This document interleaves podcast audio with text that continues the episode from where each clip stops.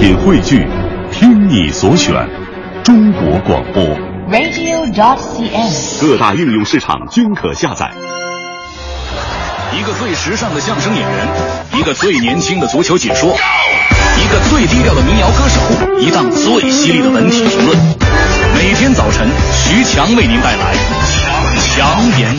今日文娱知多少？欢迎收听强言道。大家好，我是徐强。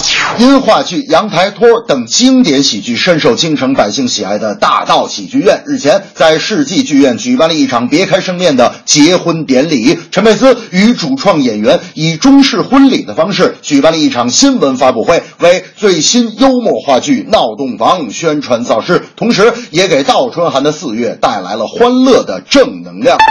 陈佩斯在话剧市场上的成功，其实我个人觉得并不是名人效应的结果，而他总在媒体前诚恳地说：“我自己只是一介草民。”我觉得陈佩斯的成功来自于对艺术、对商业、对未来冷静又理性的思考，紧跟社会的步伐，对市场敏锐的判断，摆正位置，甘当年轻人阶梯的决心，同时也有多年的艺术经验和不懈的努力。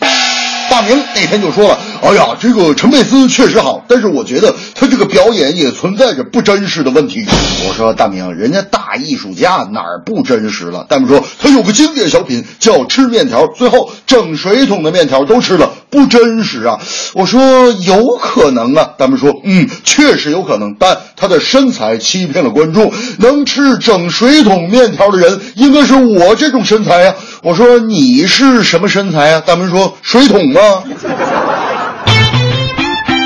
近日，歌手平安与合伙人创立了一家专门销售行李包等产品的上海奥奇进出口有限公司，正在破产清算，大股东失踪，多名债主追债无门，从运营到倒闭仅仅一年多呀。据其中一个合伙人透露，平安只是一个小股东，大股东目前联系不上。据悉，平安其实不仅是公司的出资人、合伙人，同时还是该公司的法人代表。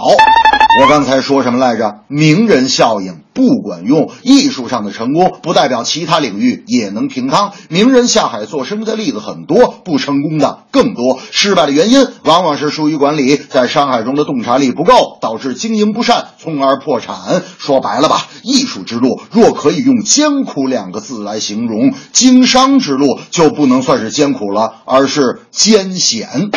大明那天就说了：“哎呦，我最近打算下海经商了。”我说：“大明，你可以啊，你打算干啥呀？”大明说：“你猜。”不过强子，我可以提前告诉你，我做的肯定是大买卖，而且跟我们的节目也是有关系的。我说：“跟咱们节目有关系？”哎，大明，我知道了，你想下海卖早点。大明说：“这个咱们这节目跟卖早点有啥关系？”我说：“咱们这节目不叫快乐早点到吗？”这正是艺术成功想跨行，审时度势多思量。失败案例在眼前，现实梦想不一样。话剧每天都有啊，陈佩斯太优秀，诙谐幽默，大家乐悠悠。做事之前别着急，着急没法做生意。从上失败的案例，大家要警惕。